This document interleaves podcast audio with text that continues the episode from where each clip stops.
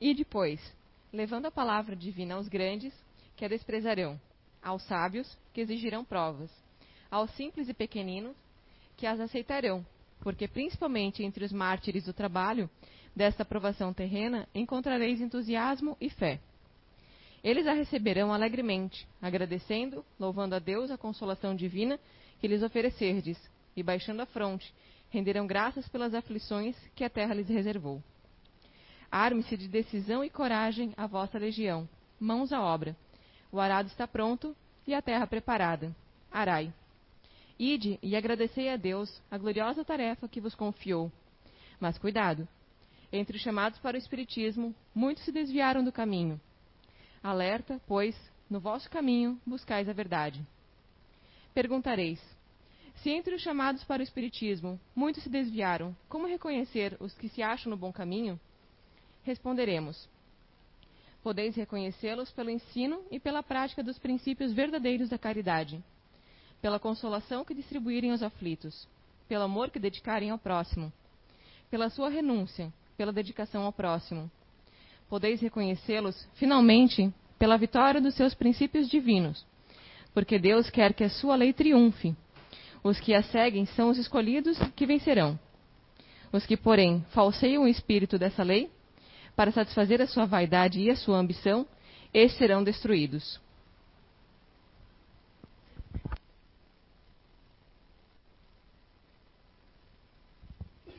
Boa noite a todos e a todas. Vou falar em pé porque sentado eu gosto de mexer com a mão, enfim. Então hoje eu vou falar um pouquinho do trabalho do Apoio Fraterno, que é um grupo de autoajuda a dependentes químicos e seus familiares, integrado à Casa Espírita. Para quem não sabe, a AME é a Associação Médico Espírita.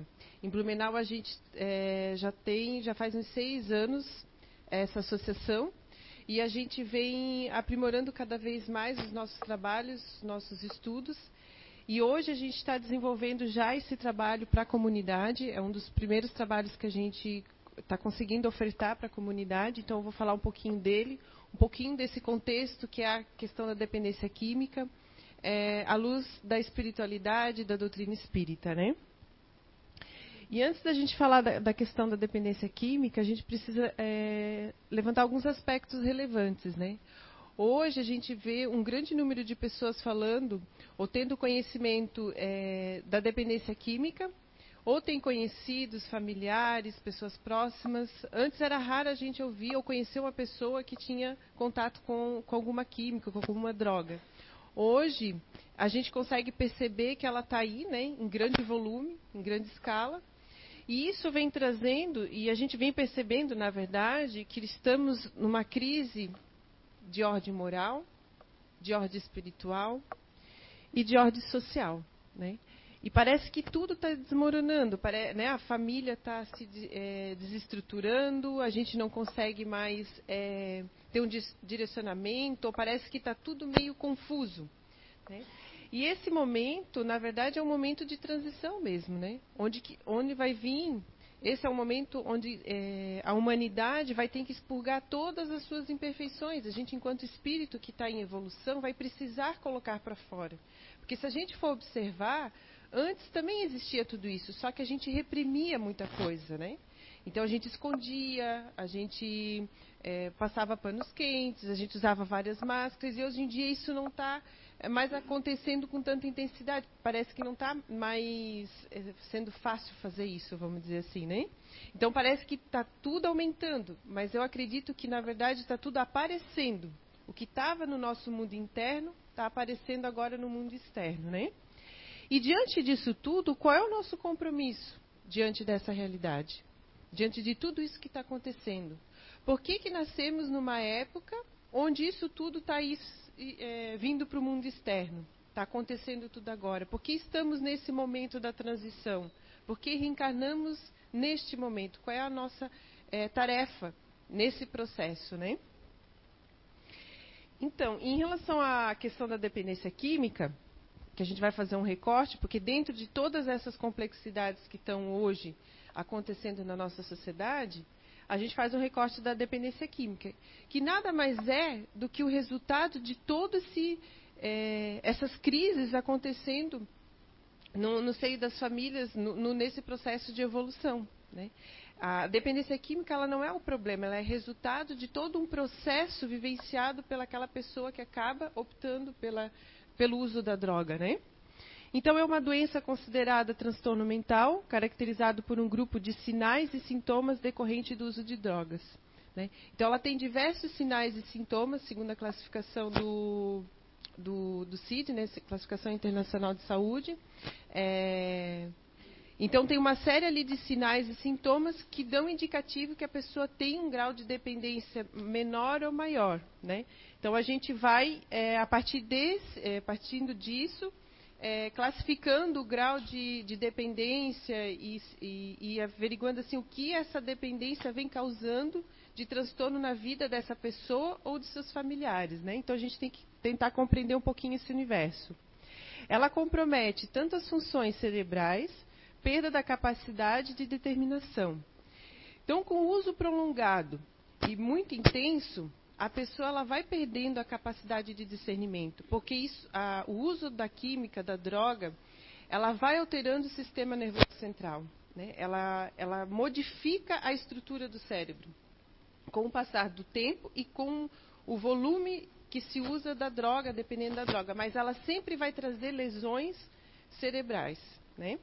E compromete o corpo espiritual e a essência moral do espírito. Por quê?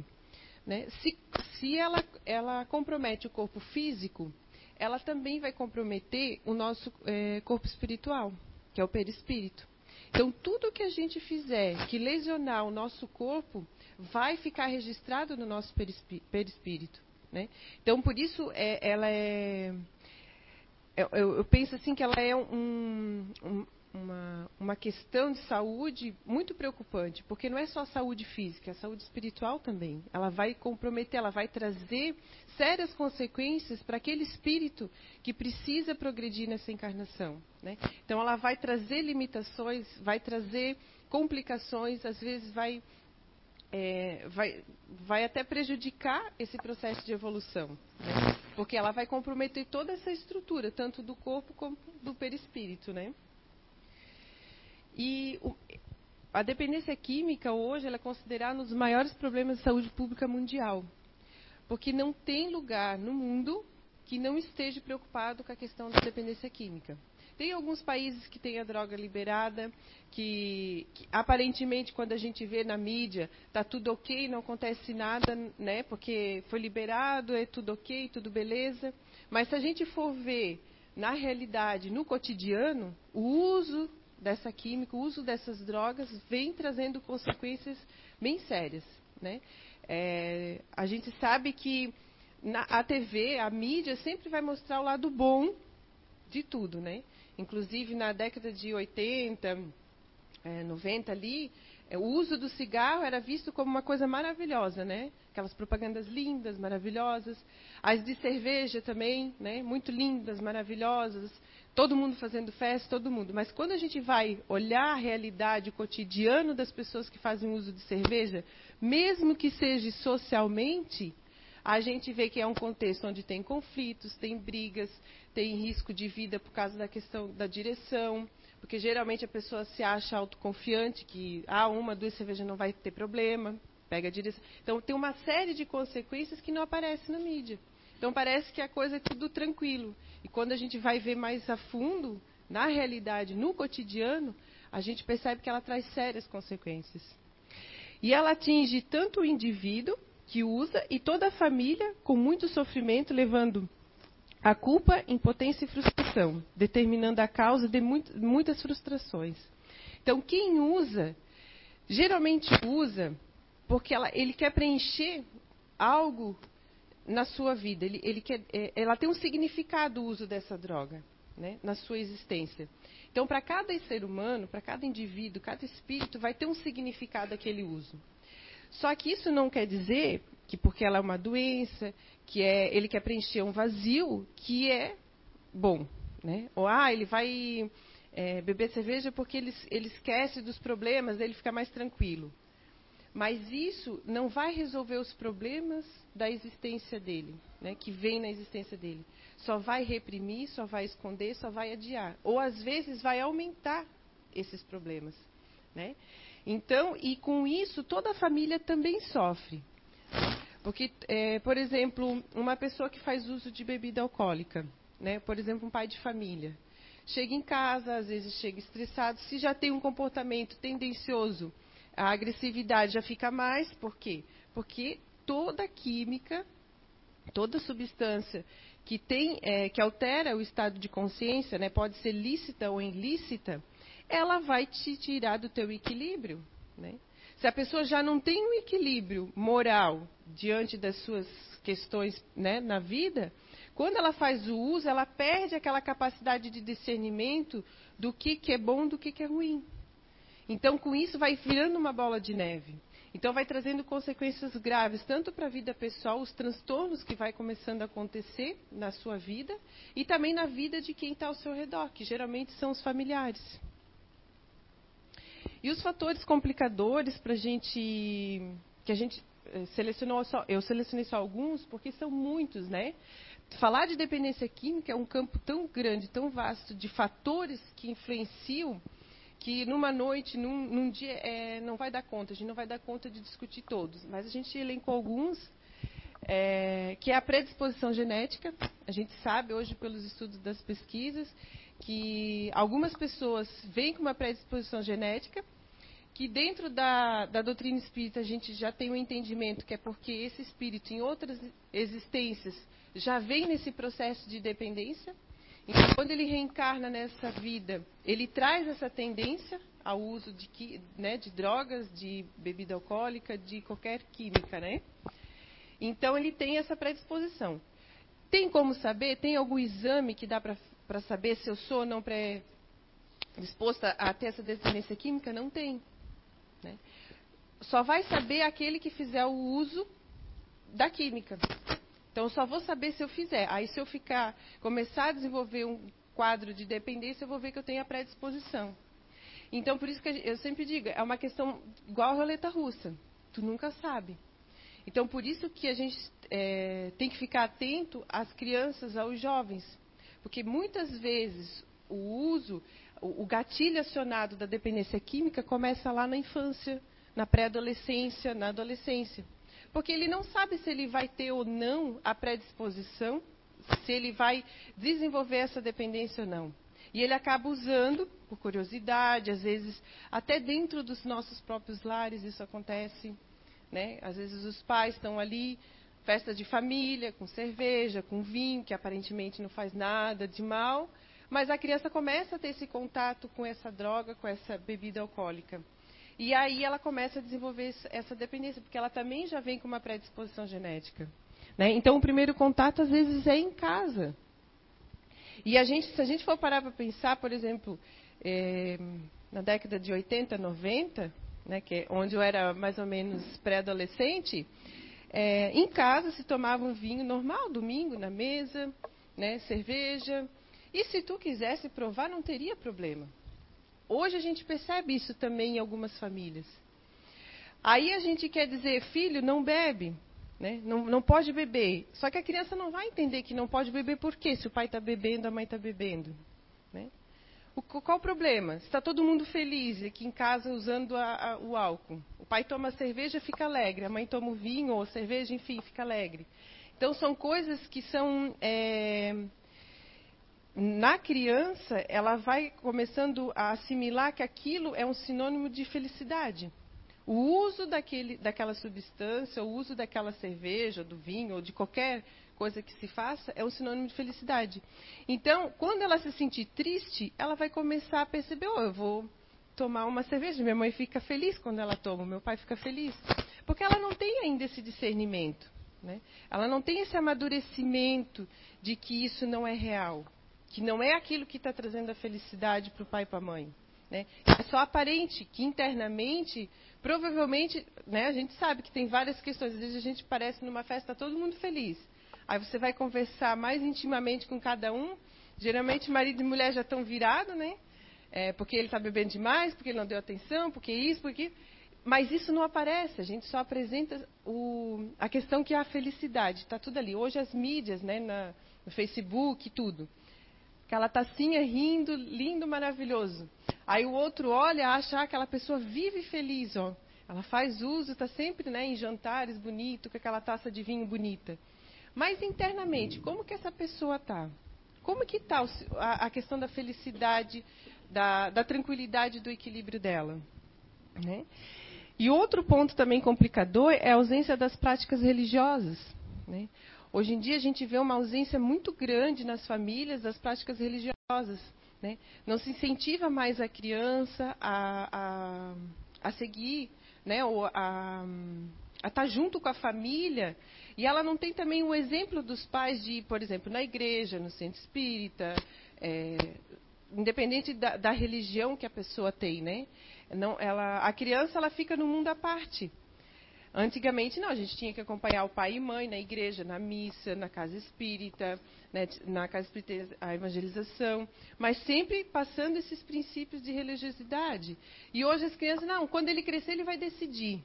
Só que quando ele já tiver adulto, ele já vai estar com as referências dele. Porque a criança ela começa a se é, buscar as referências desde, sua, desde, o nascer, na verdade um pouco antes, já na, na própria gestação. Ela começa, aquele espírito começa a absorver tudo que o pai e a mãe, aquela família que vai acolher ele, as referências que aquela família vai passar. Então, se a família não passar uma, boas referências, naquele período, e passar não é dizer, é exemplificar, depois como na fase adulta ela vai assimilar? Né? Ah, como é que ela vai entender o que, que é boas referências? Se eu sempre fui criado assim, depois eu escolho, depois eu escolho, mas eu vou pegar o que como parâmetro? Né? Então a gente tem que ter esse cuidado também em relação à, questão da religiosidade. Os traumas na infância são muito importantes a gente ficar atento a isso, porque eles trazem consequências sérias em relação à fase adulta. Né? É, eu estou lendo um livro sobre as contribuições de Joana de Ângeles para os transtornos mentais, que é feito pela AME, e vários artigos, porque deles explicam cada um, transtorno mental, vários artigos dizem que a origem dos transtornos mentais ou das doenças de saúde, né, considerado de saúde mental, tem origem na infância.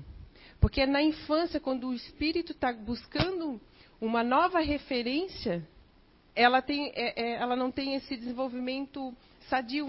Então, ela, ela, ela busca outras referências. Se for traumas negativos, ela não vai conseguir superar, porque ela ainda não tem mecanismos internos para poder superar e entender aquela situação que ela está vivenciando. Então, ela vai precisar auxílio dos adultos. Então, a gente tem que ficar atento. E muitas vezes, para conseguir lidar com toda essa dor, com todo esse sofrimento, na fase adulta ou já na pré-adolescência, ela busca esse consolo, esse acolhimento nas drogas. Né? Ela vai em busca porque ela quer acabar com aquele sofrimento interno que ela tem. E quando faz o uso, altera o estado de consciência, ela não pensa, pelo menos naquele momento, da, naquela dor que ela vivenciou. Só que isso também traz outras consequências, não vai resolver a questão que ela está vivenciando. E tem também os processos obsessivos, que toda pessoa que faz uso de, de alguma substância que altera o estado de consciência, ela abre brechas para obsessores. Esses obsessores podem ser totalmente ligados a mim, já de outras existências, ou podem ser novos dessa existência, porque quem foi dependente químico nessa encarnação, quando desencarna, ele continua dependente químico.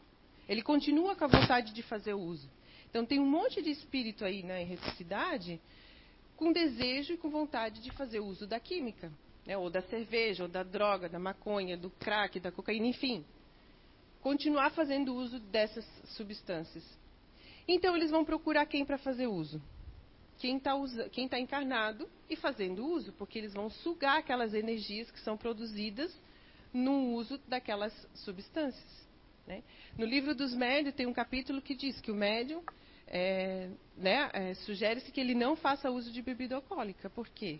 Porque ele vai atrair por afinidade esses espíritos. Então, assim, é, não só os médios, mas eu acredito que todas as pessoas que fazem uso é, de substâncias, é, né, a gente acha que, a, que, as lícitas não tem problema, né, porque estão autorizadas, mas elas também vão alterar nosso estado de consciência. E nesses momentos a gente pode sim abrir brecha para um processo obsessivo. Aí a gente vai ter que é, avaliar como que está a nossa vida, né? O que que aquela, o que que aquela, a, a, aquela substância, o que ela significa na nossa existência?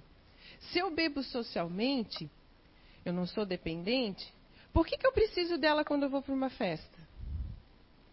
Vocês já tentaram pensar assim, eu vou para uma festa e não vou beber nada. Aí chega lá, vocês acabam fazendo uso. Aí será que a gente não é dependente ou é dependente? Então a gente começa a pensar, até que ponto que eu sou dependente ou não? Eu consigo ficar um ano frequentando todos os lugares, rodas de amigo, confraternizações, happy hours, sem fazer uso de qualquer substância que altere o estado de consciência? Tranquilamente, sem, sem eu precisar ficar ali vigilante. Né? Então a gente tem que começar a perceber até que ponto que tudo isso tem um impacto na nossa existência. Né? E tem outros fatores também, como eu falei, mas que não, não, não dá para a gente levantar tudo aqui. É só para a gente pensar em alguns aspectos. Né? Então, o tratamento ele deve ser individualizado de forma integral. Individualizado por quê? Porque não tem uma receita pronta, única para todas as situações de, de, dependência química. Cada indivíduo vai ter um tratamento específico, por quê? Porque ele vem com as predisposições, ele vem com as suas tendências, ele vem com a vivência dessa existência, e tudo isso vai influenciar nesse, nessa forma de tratamento, que tem que ser integral corpo, mente e espírito. Né? Então não dá para tratar ele só com a medicina tradicional ou só, só na casa espírita, vai ter que ter todo um olhar. E vai ter que ter é, diferenças porque ele, ele se desenvolveu em ambientes diferentes. Às vezes até quem é, filhos do mesmo pai e mesma mãe nasceram nos mesmos contextos têm comportamentos diferentes. Por quê? Porque tem as nossas tendências do passado. Então a gente vai ter que estar atento a tudo isso e traçar um plano de acompanhamento. E nesse plano, nesse tratamento, deve estar sempre aliado à parte farmacológica, à terapia pessoal, conjugal ou familiar, se for necessário, porque às vezes é, precisa se ampliar essa terapia para o cônjuge ou para a família, né? Os grupos de autoajuda também são dispositivos importantes é, para a pessoa que está no tratamento, em busca desse equilíbrio, em busca é, do não uso né, dessas químicas e busca de muitas informações. Né? Então, tudo isso tem que estar o tempo todo permeando essa pessoa, esses familiares que estão nesse tratamento em busca de, de conseguir um equilíbrio, porque, na verdade, não se tem uma cura da dependência química, se tem um controle. Né? A pessoa tem controle diante daquela dependência que está instalada no, no, seu organismo. Né? Então, com todas essas terapias, ela consegue ter um equilíbrio maior. E é importante que os familiares e profissionais e voluntários envolvidos na ajuda do usuário não desistam no decorrer do processo. Porque o processo é, é ele é difícil e ele é, às vezes, muito sofrido, doloroso para o dependente químico e codependente. Então, e a gente precisa entender que tudo isso faz parte desse processo de recuperação. Né? Ele vai ter que trabalhar muitas dores, muitas questões internas, tanto dependente como familiar. E tudo isso vai ter momentos que vai dar vontade de desistir. Porque parece que não vai ter solução, parece que nunca vai ter um fim, parece que nunca. Então a pessoa acaba caindo nessa, nessa questão de desistir do processo de recuperação. Né? Então a gente precisa entender que isso também é, são fases né, dentro desse processo de recuperação. E o grupo, de, de, do, o grupo do apoio fraterno é um grupo, então, de autoajuda a dependentes químicos e codependentes. Surgiu há 17 anos, norteada pelo livro Capacitando o Apoio Fraterno, que é aquele que estava no início da apresentação. É um trabalho que foi idealizado pelo Dr. Edson Luiz dos Santos Cardoso, em parceria com outros profissionais da área médica e não médica. Esse médico é do Rio Grande do Sul, ele começou esse trabalho, ele é da AME do Rio Grande do Sul, ele começou todo esse trabalho há 17 anos atrás. Então, ele pegou todas as metodologias existentes de grupos de autoajuda, fez um estudo e aliou elas, é, fez uma relação com a doutrina espírita. Então, hoje, pelo menos que eu tenho conhecimento, é o primeiro grupo de autoajuda que tem a, a doutrina espírita como aporte teórico, em conjunto, né? E hoje é uma atividade que está sob coordenação do Departamento de Saúde Mental da AME Brasil. está funcionando em vários estados. Então, ele começou timidamente lá no Rio Grande do Sul.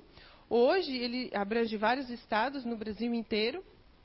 E é, é uma atividade que está em constante é, é, aperfeiçoamento, conhecimento, porque a gente precisa estar tá o tempo todo buscando é, amadurecer e compreender os fenômenos que vêm acontecendo em decorrência da dependência química, porque eles vão modificando também conforme vai se modificando a estrutura da sociedade, né? E das famílias e tudo mais. Então, ele começou há 17 anos num, num formato.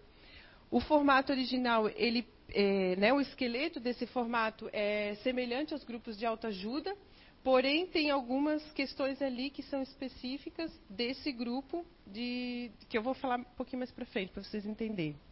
Então, ele tem o objetivo de adaptar as metodologias existentes de grupos de autoajuda ao entendimento e compreensão da doutrina espírita, de forma sistematizada, permitindo crescimento, avaliação e integração com as atividades das associações médico-espírita. Então, a gente sempre vai trabalhar essa integração né, das atividades espíritas junto com as atividades da, da AME. Né? O grupo de autoajuda representa um recurso útil para auxiliar no processo terapêutico. Então, a gente diz que é mais um dispositivo que esse dependente, esse familiar vai ter né, é, disponível para que ele possa, é, nesse tratamento de, de, recuperação. Então, é mais um que a gente oferece para eles, né? E auxilia os indivíduos a adquirir recursos para sair do mundo da dependência química, ampliando a possibilidade de encontro a novos caminhos existenciais sem o uso da droga. Então, esse grupo ele propõe é, uma nova forma de, de, se vivenciar a vida sem o uso da droga. Né? Então, a gente tem um processo de reflexão ali que tem esse objetivo.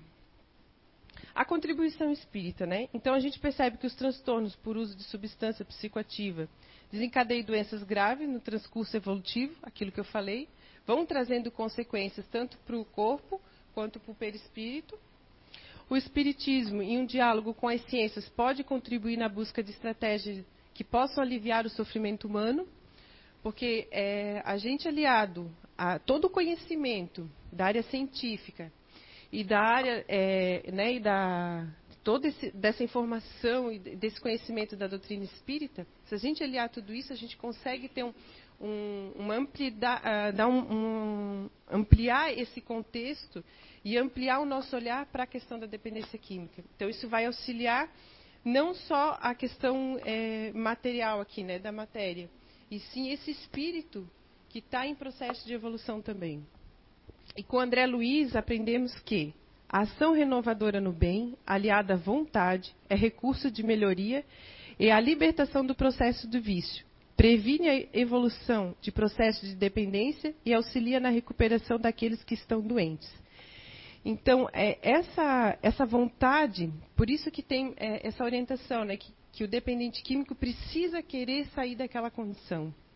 Porque se não tiver essa vontade, esse desejo de querer sair daquele sofrimento, de sair daquela condição, a gente não vai poder fazer muito. Né? A gente vai poder orar por ele para que ele tenha essa força, para que ele tenha esse entendimento que ele pode sair desse sofrimento, que ele pode buscar auxílio. Mas se, se ele não quiser, a gente também não vai poder. Por isso que essa, esse sentimento de impotência de muitos familiares e pessoas que convivem com pessoas dependentes químicos.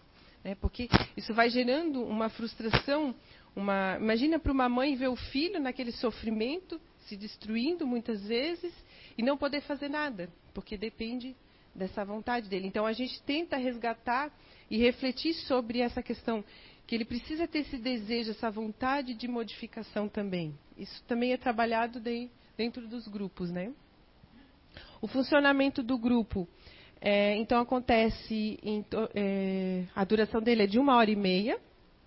Os voluntários chegam 30 minutos antes de abrir ao público, porque a gente faz toda uma preparação do ambiente, faz oração, faz abertura espiritual, prepara o ambiente tanto material como espiritual porque a gente precisa estar conectado com nossos mentores, conectado com os mentores do trabalho. É... Então, é, é, essa ambientação não é só no físico, né? a gente precisa estar nesse espiritual. Aí a gente faz a primeira parte do trabalho, que é o grupo, que a gente faz a parte que a gente chama de espiritualidade, então a gente trabalha com vários princípios, depois eu vou mostrar ali, que faz uma pequena reflexão sobre os ensinamentos da doutrina relacionados à questão da dependência química ou da codependência. E no mesmo momento a gente faz o acolhimento dos que estão chegando a primeira vez. Né? Então a gente explica toda a metodologia, como que vai ser o trabalho, porque eles vão ter que pactuar com as regras que tem no grupo. Né? Então a gente faz esse acolhimento no primeiro dia. Na segunda parte a gente chama dos depoimentos. Então a gente separa os dependentes químicos e codependentes e a gente faz os depoimentos utilizando a técnica de espelhamento. Né? Nenhum momento a gente aconselha ou fala o que a pessoa tem ou não fazer. É a partir do depoimento do outro eu vou me percebendo e vou me conhecendo e vou vendo que é possível sair daquela condição, que existem outras maneiras de enfrentar a situação da dependência química ou da codependência. Então, na terceira parte, a gente junta novamente eles e faz um encerramento também com oração, né, com, com um fechamento espiritual também. E ao final, a gente fica mais 25 minutos, enquanto voluntários, para fazer um processo de avaliação. Porque toda atividade precisa ter uma avaliação, senão a gente vai perdendo o, norte. Porque a gente vai saindo, a gente vai meio que nos nossos achismos, né? Então o grupo ele se reúne e faz um processo de avaliação do grupo daquele dia. O que, que a gente precisa melhorar, o que, que a gente precisa evidenciar, o que, que a gente precisa, é, às vezes, fazer ali, né? Então, esses são os 12 princípios que a gente trabalha. Cada semana é trabalhado um princípio. É, então, semelhanças físicas, caracteres da perfeição, missão dos pais, amor paternal e filial, culpa, responsabilidade, porque o complexo de culpa é muito grande na questão da dependência química, né? É, ele, ele, ele vem e, ele mobiliza muitas vezes, tanto o familiar quanto o dependente, a tomar uma decisão de modificação.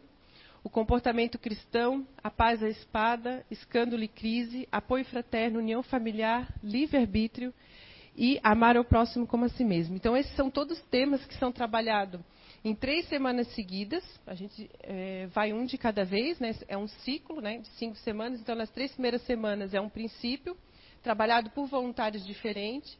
Na quarta é a exemplificação do Evangelho. Mesmo que as pessoas não sejam espírita, porque é um grupo aberto, pode frequentar até quem não é espírita, a gente exemplifica, né? Ou faz o Evangelho segundo o Espiritismo, lê a Bíblia, mas a prática da religiosidade dentro do seio da família é muito importante. E na quinta semana a gente faz a discussão sobre uma droga específica. Né? Então a gente sempre trabalha nesse ciclo. A gente também sempre faz a oração da serenidade no início e ao final. E o lema de compromisso. A oração da serenidade, ela é bem. Eu, na verdade, eu tenho utilizado até em outros grupos que eu, que eu, que eu acabo coordenando, né? Porque ela, ela, ela é autodidata, assim, ela diz tudo o que a gente precisa fazer, né? Que é concedei-me, Senhor, a serenidade necessária para aceitar as coisas que não podemos modificar. Não adianta a gente se descabelar, não adianta a gente ficar ansioso, não adianta a gente fazer nada. Se é uma coisa que a gente não vai poder modificar, não vai. Então a gente precisa ter tranquilidade para aceitar. E temos que ter coragem para modificar aquelas que podemos. Porque às vezes a gente pode modificar uma situação na nossa vida e a gente não tem a coragem necessária para tomar o passo para a modificação. E sabedoria para distinguir uma das outras. Porque tem pessoas que acham que pode modificar tudo. E tem pessoas que não têm força para modificar nada. Então a gente precisa de sabedoria. Quando que eu preciso modificar e quando que eu preciso ter a serenidade. Porque é difícil a gente distinguir. Né? Às vezes a gente está no impasse. Será que eu falo? Será que eu não falo? Será que eu faço? Será que eu não faço? Por quê? Porque é difícil distinguir. Então a gente sempre pede, ao início do grupo e ao final do grupo, a serenidade, a coragem e a sabedoria para distinguir. E o lema de compromisso, que é o que você ouve aqui, o que você diz aqui, o que você vê aqui, aqui permanece. Porque tudo que é dito ali dentro, tudo que é visto, fica ali. Né? Então ele precisa sentir o dependente e codependente, um lugar onde ele vai ser acolhido, não vai ter julgamento, não vai ter fofoca, não vai ter aconselhamento, ele simplesmente vai ser acolhido. Né? Toda a sua vivência, ele vai, ele vai ter que, ele vai ter, né, é, a vontade de falar sobre suas questões internas, porque ele sabe que dali não vai sair. Né? Então, ele precisa se sentir né, é, essa responsabilidade e também ter a responsabilidade de respeitar o outro. Que tudo que o outro falar ali, eu fiz o meu pacto com ele no início e ao final do grupo. Então, eu vou ter que respeitar, eu vou ter que seguir aquela regra, que é uma das questões que pega bastante na questão da dependência química. A ausência de regras, de disciplina. O tratamento, então, em grupo, não é apenas um relato de problemas individuais, mas o resultado da troca de ideias, sentimentos e sensações. Né? É, a gente é, passou dois anos e meio, é, o grupo de voluntários passou dois anos e meio estudando, e nessa troca de ideias dentro dessa metodologia de sentimentos, sensações, a gente amadureceu bastante. Né? A gente, enquanto voluntários, já vivenciamos isso. E agora, é, a gente já, em outubro, dia 15, a gente faz um ano que estamos abertos ao público. A gente percebe que a gente está lendo os mesmos princípios, está lendo as mesmas questões, fazendo o mesmo procedimento e já está abrindo outras reflexões, né? Porque as emoções são diferentes, os sentimentos são diferentes, o momento que estamos vivenciando hoje é diferente. Então, nunca é um trabalho repetitivo. Sempre vai ter questões diferentes. E ali a gente percebe que, a partir das semelhanças que tem nesse grupo, se gera esperança e aumento da confiança dos indivíduos em suas próprias capacidades. Então, às vezes, a pessoa chega ali cabisbaixa e sai com uma esperança e uma, uma, vontade de fazer diferente, de continuar firme, diante de tudo que ele vivenciou ali, de todos esses sentimentos e emoções que foram trocadas no grupo. E as orientações de funcionamento, então, devem funcionar preferencialmente em centro espírita, para ter toda essa proteção. É, hoje a gente está funcionando no Cefac da Velha, que foi o centro espírita que tinha disponibilidade do espaço físico porque precisa ter duas salas separadas com acústica diferente na hora dos depoimentos, né? Então tem um, uma série de regras que precisa seguir. E ela não foi, é, o Cefac nos cedeu, então a AME hoje está fazendo esse trabalho lá no Cefac. Caso haja possibilidade, também pode se funcionar em hospitais, em sede de associação, né, em outros é, lugares, mas que seja e que tem uma vinculação com o centro espírita, porque é muito importante, porque a gente sabe que dentro da questão da dependência química há também os espíritos que não querem que o trabalho aconteça. Então a gente precisa de uma proteção, a gente precisa estar vigilante o tempo todo. Não se deve atribuir ao apoio fraterno o papel de substituir a terapêutica médica e psicológica convencional. Nenhum momento a gente vai dizer tanto para o codependente quanto para o dependente, que ele não precisa mais ir no psiquiatra, não precisa mais ir no psicólogo, pelo contrário, a gente sempre vai reforçar essa necessidade. É, também não possuímos o objetivo de substituir ou aplicar diretamente os recursos terapêuticos próprios do atendimento espiritual no centro espírita. Então, a gente não faz passe, a gente não faz mesa mediúnica, a gente não faz trabalho mediúnico, porque ali não é o momento de se fazer isso. Se a pessoa quiser, tiver o desejo e vontade, a gente orienta a procurar a casa espírita nos momentos que existem esses trabalhos. Né? Então a gente não vai substituir nem a parte médica e nem a parte espiritual. A gente está ali enquanto grupo de apoio.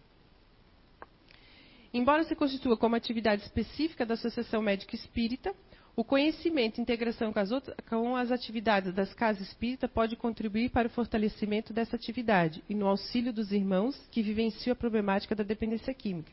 Então, apesar de ser uma atividade sob coordenação da AME, a gente precisa ter integração com os outros serviços da casa espírita. É, tanto o passe quanto as palestras, os estudos é, e também a evangelização. Porque é lá de pequenininho que a gente vai trabalhar toda essa questão da dependência química, é, vai tentar trabalhar essa questão da prevenção, né? A gente vai ter que conversar, os departamentos precisam se conversar. Não tem como se fazer um trabalho é, isolado, né? Então, para ser voluntário, é, é preciso que ele seja um trabalhador espírita, seja espírita, estudante da doutrina espírita, esteja vinculado e estudando a doutrina espírita. Então, todos os voluntários hoje é, têm um grupo de estudo na casa espírita, que a gente faz o estudo da doutrina espírita, porque como que você vai fazer um trabalho se você não estuda a doutrina espírita? Né? Então, a gente precisa estar sempre em constante aprendizado nesse sentido. É, necessito passar por um período de estudo e treinamento, conforme a determinação da coordenação da AME, para dar início às atividades. Então, o voluntário ele vai passar pelo processo de estudo desse livro específico de capacitação, de todo o processo de metodologia e também das capacitações anuais que, que tem que tem todo ano. Esse ano foi no Rio Grande do Sul. A gente, então, o grupo todo de voluntários foi para o Rio Grande do Sul, em Itaí. Passamos um final de semana é, no congresso que tem sobre dependência química e espiritualidade e as capacitações específicas para os voluntários. Então, todo ano a gente precisa fazer esse processo. É, os trabalhadores voluntários não precisam ser profissionais da área da saúde é, para participar das atividades do grupo de apoio fraterno.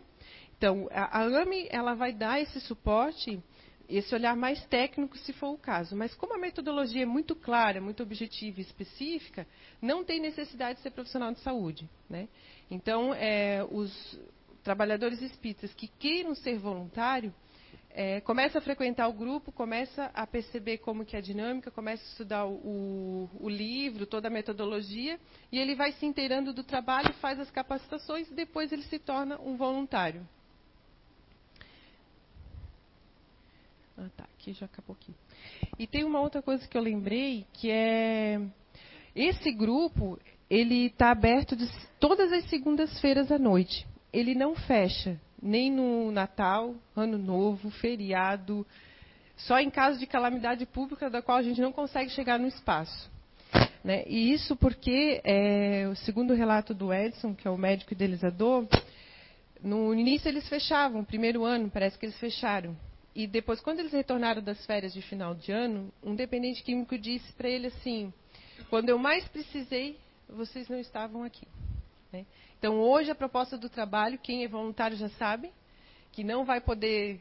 Ano, ano passado caiu no dia de Natal, então a gente teve que se organizar, né, enquanto voluntário, quem pode ficar, quem não pode, esse ano de novo e assim sucessivamente. Feriado, dia 2 de setembro, que caiu numa segunda-feira, o grupo estava lá, bem de boa. E a gente, é, como a gente vem num processo e a gente entende a necessidade, toda essa metodologia, isso não nos traz um transtorno. Na verdade, todo mundo quer estar tá lá.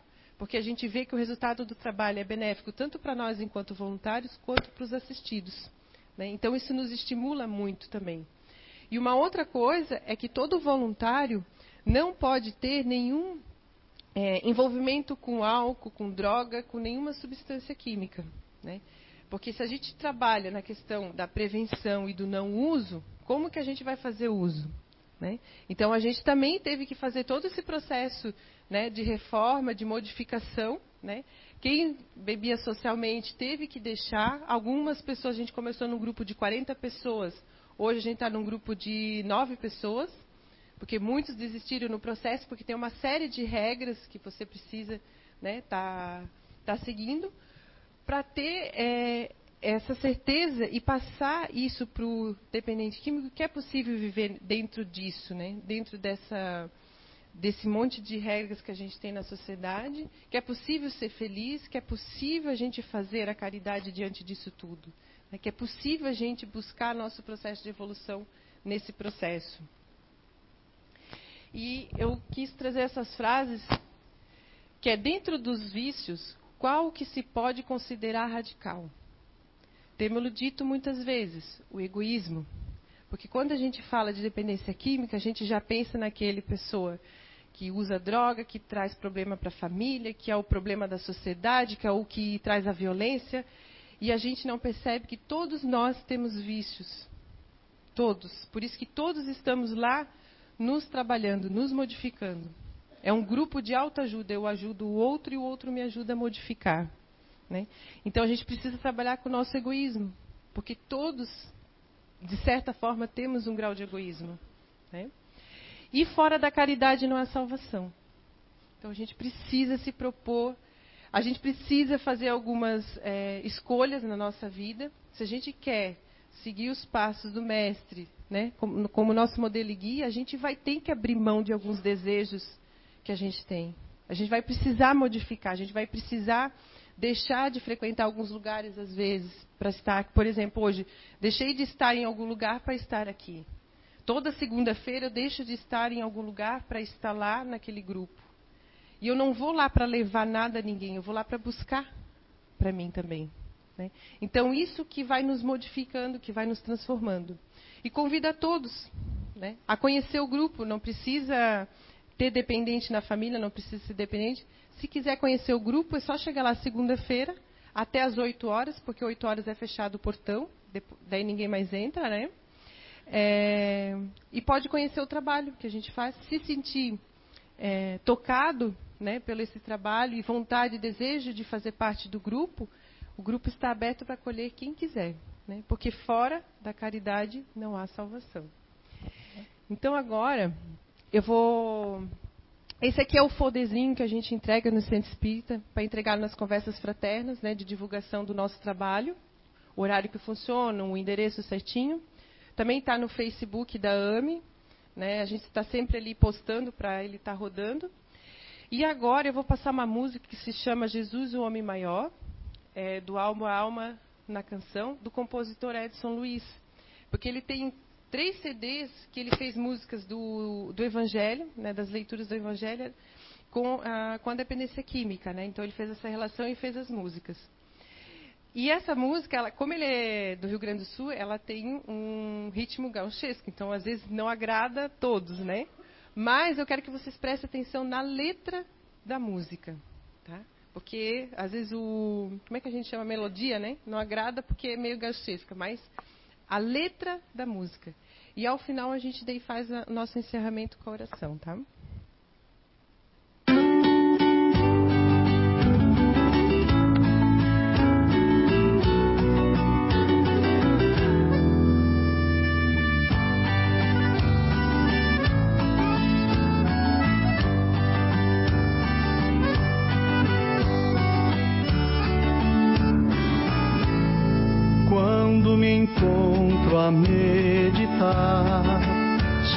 Sentido existencial. Vibra forte no meu peito um sentimento fraternal.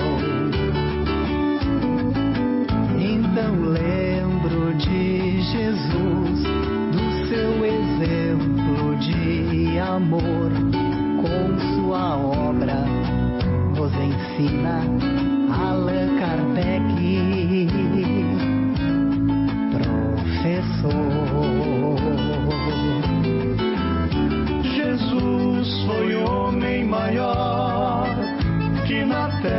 terra existiu, o mais puro e verdadeiro, o mais belo que se viu. Por amor veio a nós ensinar sobre o perdão. Precisamos aprender a vivermos como irmãos.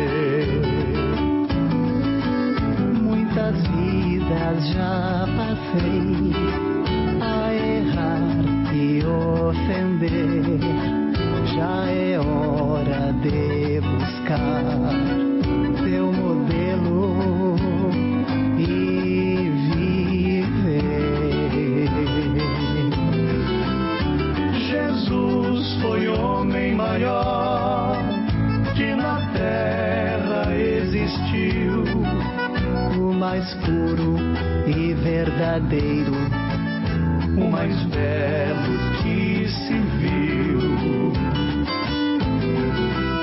Por amor veio a nós ensinar sobre o perdão. Precisamos aprender a vivermos como irmãos. Jesus foi homem maior que na terra existiu, o mais puro e verdadeiro, o mais belo